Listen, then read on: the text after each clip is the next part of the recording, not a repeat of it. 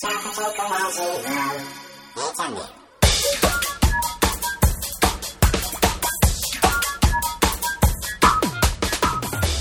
んにちは、佐藤あかりです。今日もちょこちょこラジオを聞いてくださってありがとうございます。この番組では、このままこの先もずっと今の生活を続けるのはちょっと違うかなと感じていらっしゃる方のために、かつて同じように思われたことがあって、そこから仕事と働き方を変化させてこられ、今生き生きと自分らしさを発揮して輝きを放って毎日送られている方をお招きし、キャリアインタビューをさせていただいています。今日は前々回、前回に引き続き NPO 法人伊豆子どもミュージアム理事長でいらっしゃり、一般社団法人マザーボイスアカデミー協会の代表理事でもいらっしゃる田所雅子さんをお招きしています。えー、前回までのお話で、えー、まあ、あの、社会人になられてからもね、あの、天気のために大きな選択をしてこられて、まあ、お子さんの子育てに専念するぞって思ったんだけども、やっぱりそこで収まる雅子さんではなくですね、結局あの、自分で移動図書館を始めてしまったという、え、それすごいですよねって話で 終わったんですけれども、えー、そこからですね、どんな展開をしていかれたのか、えー、続きを今日じっくりまた伺っていきたいと思っています。では今日もこの曲でまずはエネルギーチャージしていきましょう。河野桜子さんで、 Fly High。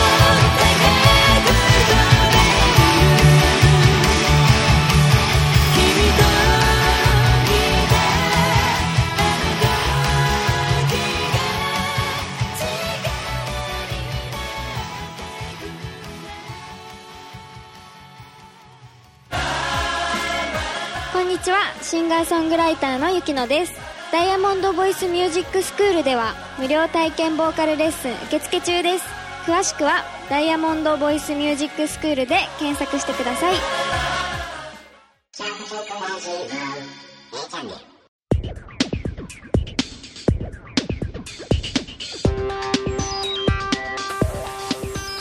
はい。では今日も早速、田所雅子さんをお招きしたいと思います。えー、田所さん今日もどうぞよろしくお願いします。はい、よろしくお願いいたします。はい。えー、前回ですね、なんと、まあ、あのー児童図書館が充実している船橋市では、地域ではあったけれども、お子さんが電車に乗っていかないといけない場所にあったということで、だったら自分のマンションで図書館をやろうと、移動図書館を自分で始めてしまったと。で、それを毎週、あの、やってて、しかもストーリーテラーの勉強もして、本の読み聞かせもしていたというところまでお話を伺ったんですけど、その活動はどれぐらい続けられたんですか？あのですね、えっと、そこに住んでるのが、そこから、えっと、6、7年だったので、まあそこでは6、7年。で、その後、伊豆に、あの、引っ越しましたので、はい。はい。で、伊豆でもずっとやっぱり同じようにスタートしましたから、まあ、あの、ここまで何年やったかっていうと26年ぐらいずっと。伊豆でも同じように場所借りて、図書館から本借いや、りていな。もうね、場所は借りなくて自宅を図書館にしちゃいました。すごい、もう。自宅の一角を。はい、ってこと自宅の一部屋をオープンなへ部屋が一つありましたのでそこを、あの文庫ということでざーっと全部本を取り揃えて子どもたちがそこで本読んだり遊んだりできる空間にしたんですね。その本はまた図書館から借りてきたんですか？違うんです。図書館なんか本ないんですこんな田舎なので。もう本当にあのひどいあの状況だったのでだからこそ逆にやらないとならないと思ったんですよ。えーもう本はろくな本がないし子供たちに読ませてあげられねあの手渡す本がないのでこれはもう買うしかないなと思ったので買う。へそくりを全部そこに注ぎました。絵本を買うことに。本何冊揃えそれで800冊揃えたんですよ。800冊ってすごい数なんですけど、うん。そのあのもちろんあの自分で買っただけではなく、えっとですね、出版社にあの絵本を作ってる出版社にこうこうこういう田舎に住んでて子どもたちに、えー本を手渡したいのに渡せないとだからこういうのを開きますからもしいらない本でもありましたら少しでも分けていただけたら嬉しいですの手紙を書きまくりました。すごい。もう目の着度、着眼点が、あの、目の付けどころが素晴らしいですよね。あの、ちゃんと協力を得てるっていう、まあ今の NPO 法人の活動につながってるような気がしますけど。あそうすると結構協力してくれるものなんですか？そうですね。やっぱりねあのもちろんあのさ差し上げたいと思うけれどもさすがに出版社としてはそこまではできないのでって、でこういうこうところであの手に入るよって教えてくれたりとかうん。情報をいろいろ教えてくれたりとかあるいはうんこの本ならいいよっていうのをあのくださったりとかっていう、まあ、とにかくいろんな情報が入ってきました、うん簡単にそんなあの「いいよドーン!」なんてもくれたりはしません いやまあ、叩けよさらば開かれんって感じですね。もう一応叩いてみると、そう何ですね。らかのことが返ってくるっていう。何か違う、あの、そのまま本がドンってくるわけではないけれどもいろんなことが来て、で結局そういう文庫活動をやってるのに、あの、助成金があるんだよとか、その助成金をあの出せば、うん、通通ればもらえるよとか、うんそういう情報も教えていただいたりとかね。まあでも本当に行動力ですよね。うん。そそれでうん結構、はい、なんとかなりましたね。助成金ももらって、まあでも自分の家の一角をじゃあ、図書館、図書館っていうんですかね、まあ、まあ図書子供のための図書館。図書館にして、今あの聞いてる方にゃーって聞こえたと思うんですけど猫ちゃんがいるんですよね。4匹猫ちゃんを飼ってらっしゃるんですよね。はい。すごい、うん、でえっとその図書館じゃあ近所の子が来てまあ、そこでもストーリーテリングをしてそうですね。お話を語り、絵本を読みそして本を貸し出しってやってたんですけれど、うん。お天気のいい日にそれやってるとなんか片手落ちな気がしてきたわけですよ今度は。でやっぱり子供を外で元気に遊ぶっていうこと大事なのに、うん、なんかあのこんな田舎なのにみんなお家の中にこもってあんまり遊ばないなっていうのがすごく気にかかって、うん、やっぱこれは外に連れ出そうって思ったので最初は山にあの、ね、連れ出したりしてたんですけれどもうこれはやっぱ本格的に遊び場作らないとダメだなって思ったので、うん、まあ、プレーパークっていうねでもうあの船橋にいた時にもうあの東京東京にいた時にね東京の羽木のプレーパークを知っていたので、うん、あれにあの準ずるプレーパークを作るぞって決めまして。自分で作ろうと思ったんですね。すごいです。でうろうろしてたら、うん、あの町の土地なんだけどなんか空き地になってるところがちょっと遊び場で楽しく遊べそうだよなここ子供とっていう空き地があったのでね。それこそ本当土もこんなだったしあの変な昔の変な1個だけ遊具が置いてあったんですポンと。なんかこう回転する危険な遊具ですよね。でもなんでこんなとこに1個そんな遊具があるんだろうって不思議だったんですけれど、まあ、そんなものがあったからね。じゃあここは絶対に遊び場として子供の遊び場として開放してもらえるなって思ったのでここは誰の土地ですかっていろんな人に聞きまくったら町の土地ですっていうので、あの役所に行ってここ使わせてもらえませんかって言ったらその当時はね割と簡単に「ああいいですよ」って全然空いてたのでね使わせてくれたんですけれど。まあでも聞く人もいなかったでしょうからね。その土地を使いたいんですけどみたいな。子供たちのためにとか。そうなんですすごいですね。遊び始めて、はい、遊び始めてから初めてやっぱりここが町の土地なのでちゃんと書類交わしてあの、うん。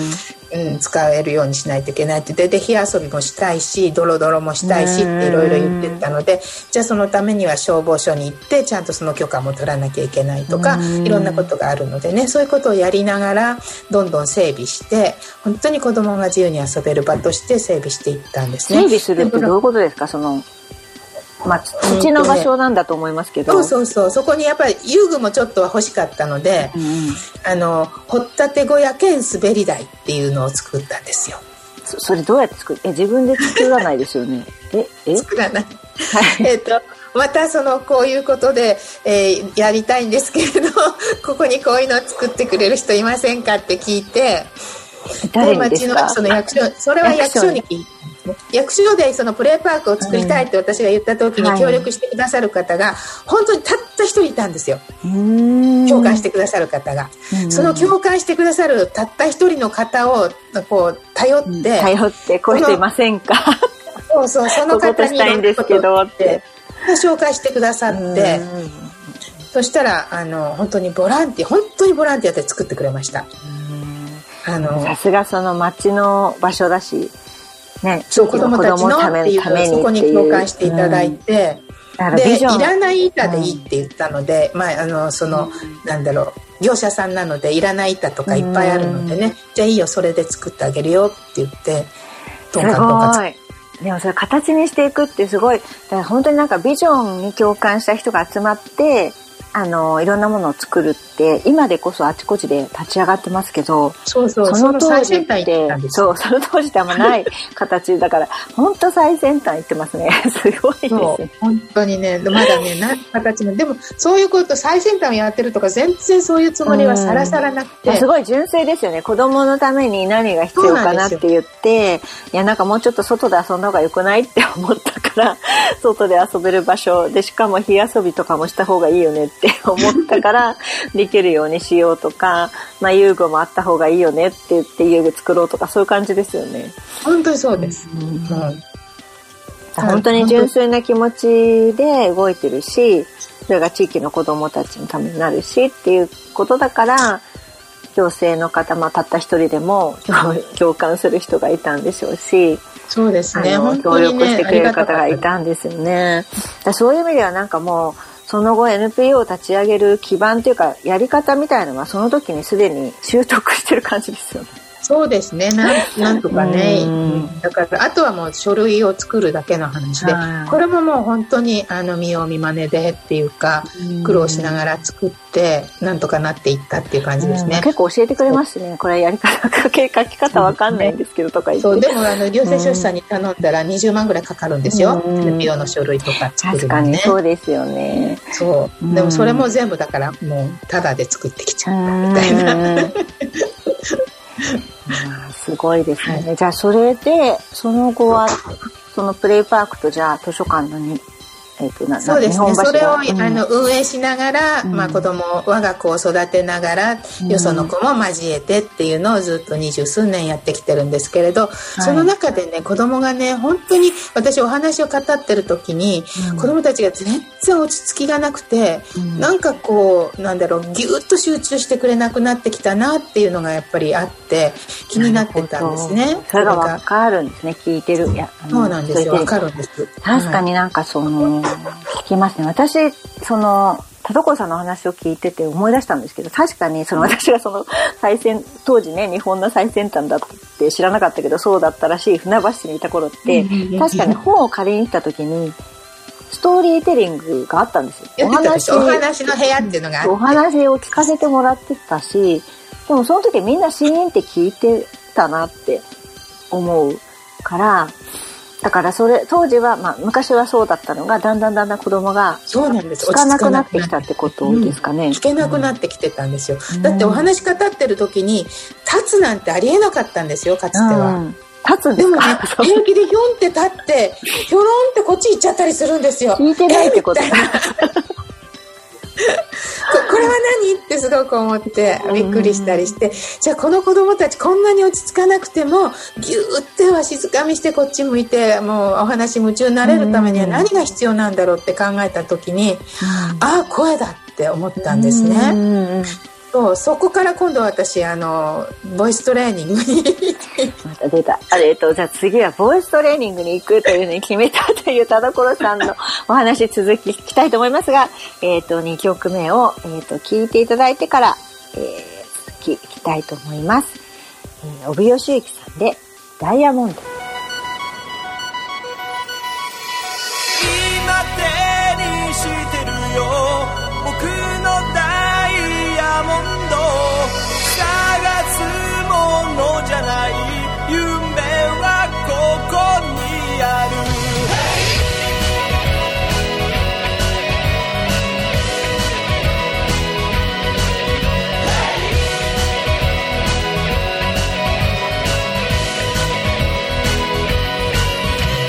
は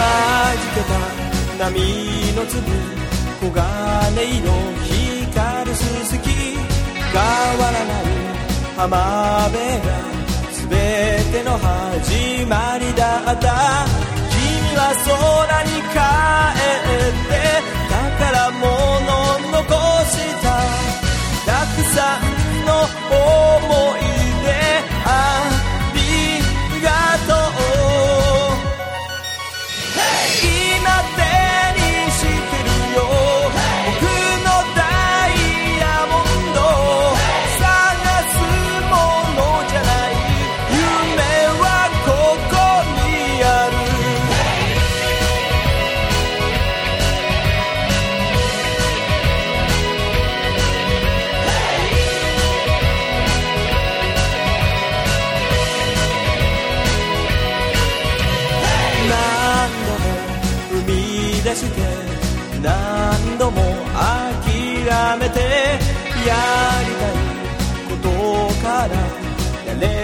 ことに変わっていた。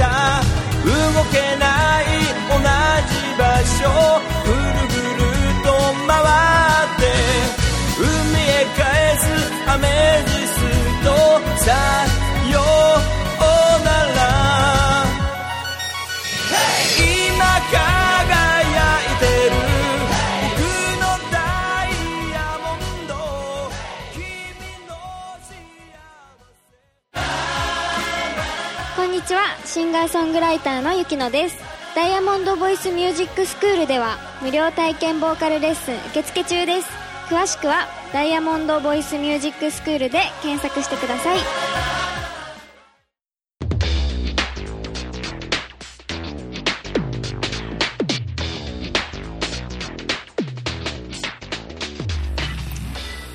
はい。えー、では先ほどですね、あのー、もうなんか最近の子は落ち着かないと、落ち着いて最後までストーリー聞けないっていうことに気がついて、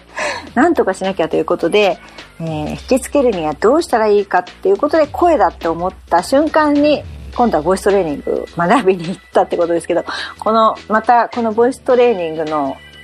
学べる場所は聞きながらとか足で見つけたんですか？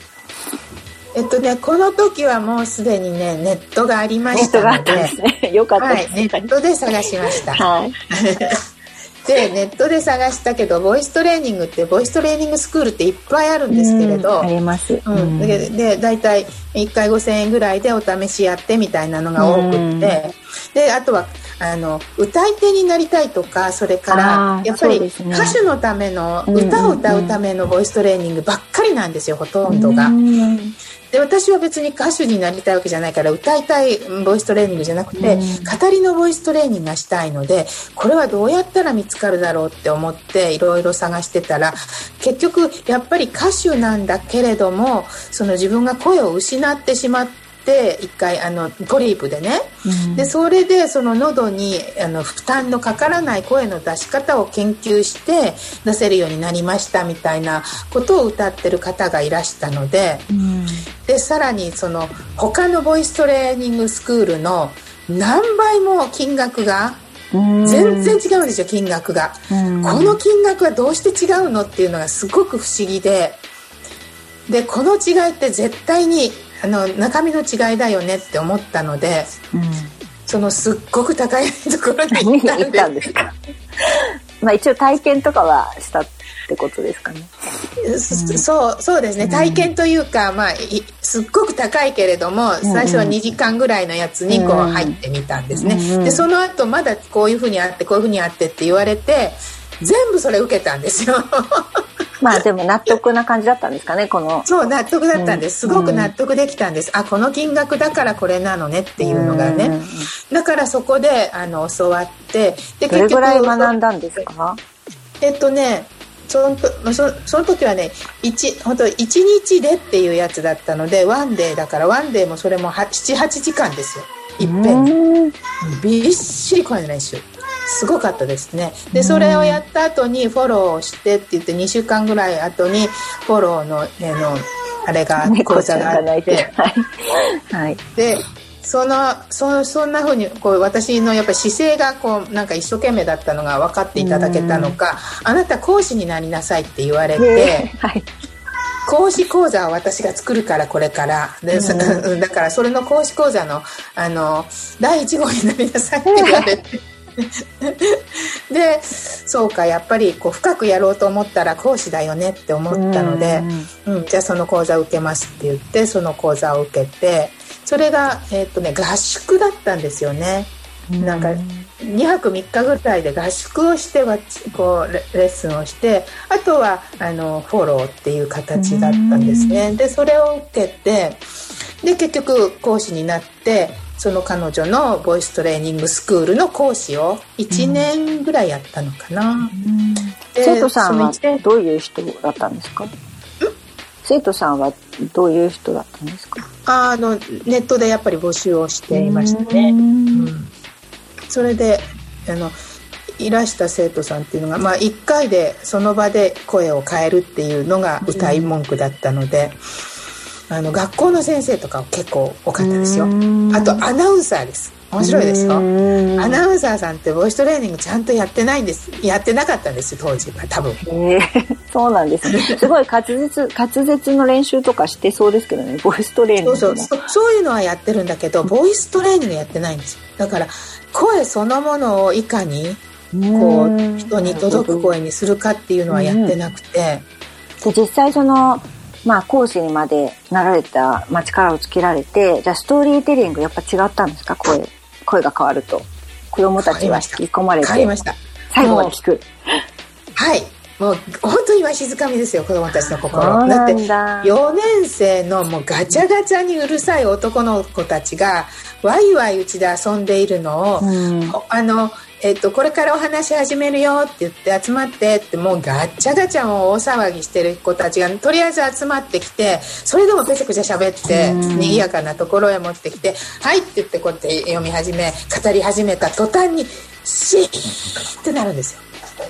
一気にシーンってなる。あれすごい技術なんですねやっぱり。これはねもう本当に声の力すごいな。もうなんか鳥肌もんです自分も語って、うんやったみたいな感じで。それ今もされているんですかね？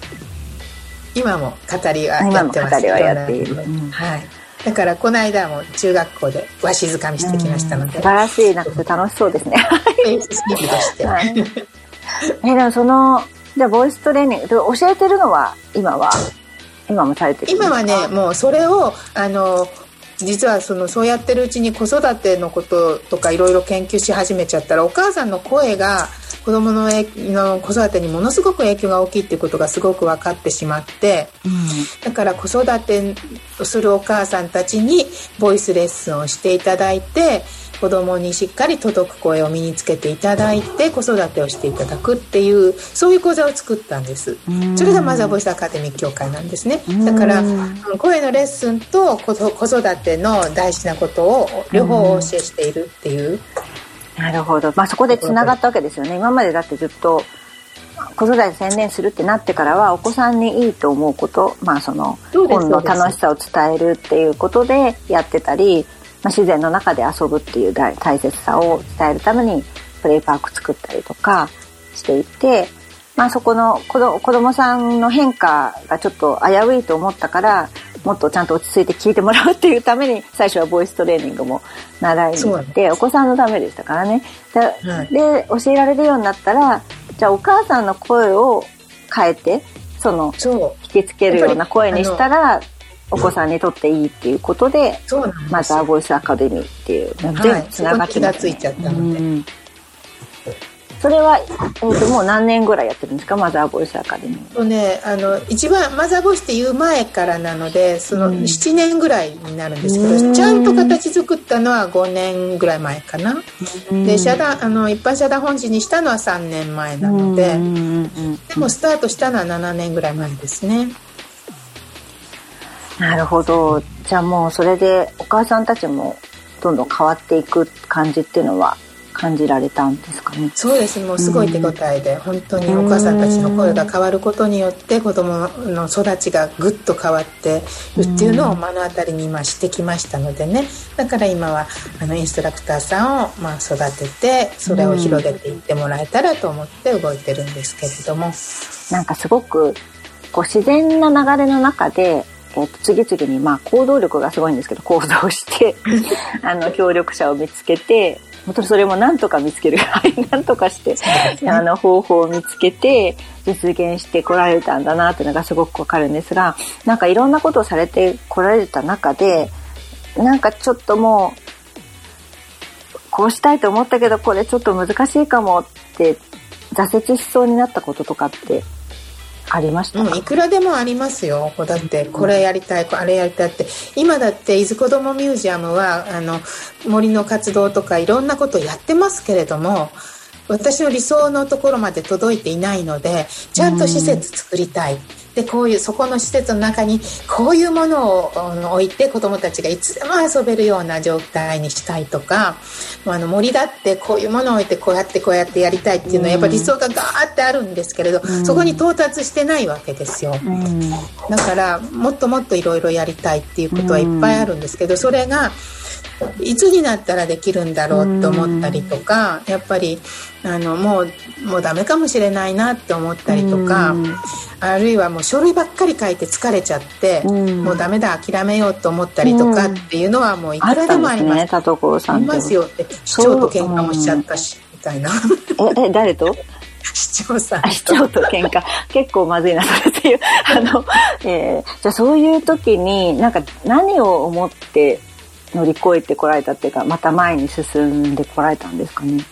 うんなんでしょうねそれって。やっぱりねあのそもそもは子どもたちの笑顔が見たいとか自分がやってきた要するに私伝承伝承者なんですよストーリーテラーって、うん。うん、あの先祖が大事にしてきたお話をまた私が子どもたちに語って伝承していってるわけなのでうん。その伝承をしていくのにやっぱ伝承者として自分がこういるんですけれどそれを途絶えさせちゃいけないなっていうのがやっぱりすごくあると思ってるんですね。うん、あのじゃあそれがやっぱりね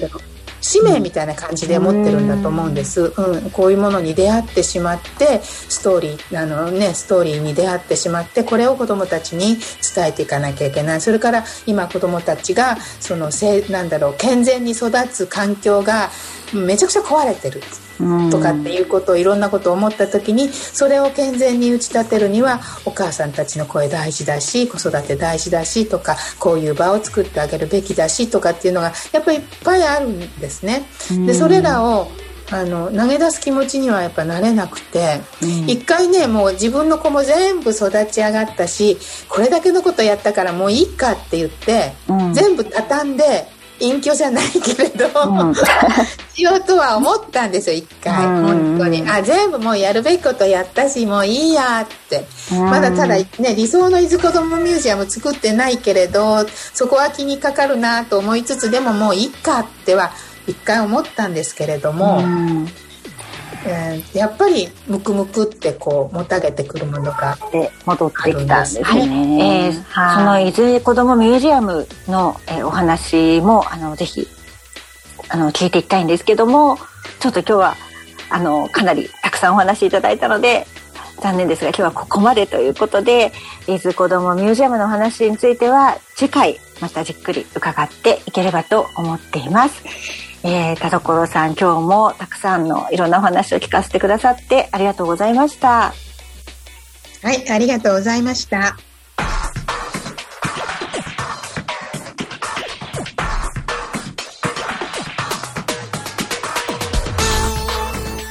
はいいかがでしたでしょうか、えー、田所雅子さんの第3回インタビューをお聞きいただきました。まあ、田所さんの今の2つの活動につながる片鱗がたくさん見えた今回のお話でしたけども、まあ、伊豆に行って図書館がなかったから自宅で、えー、文庫をやっちゃったってすごいことでしたよね。うん、自宅で文庫自宅をひで何かをする方はいてももう800冊の本を自分で集めてそれをしたっていうのは本当にすごいなと思いました。で純粋にね子供さんにとって何が必要かっていうのを考えた時にこれが必要だこれがあった方がいいよねっていうのに従って行動に移されてることがすごいですよね。もっと外で遊べる場所がいるなって言ったら役所にも行くし 必要なところと全部話をして書類も作るしということでまあそれが今のですね NPO の活動にも生きていらっしゃるとは思うんですけども、まあ、あとは、ね、年代があの変わっていくと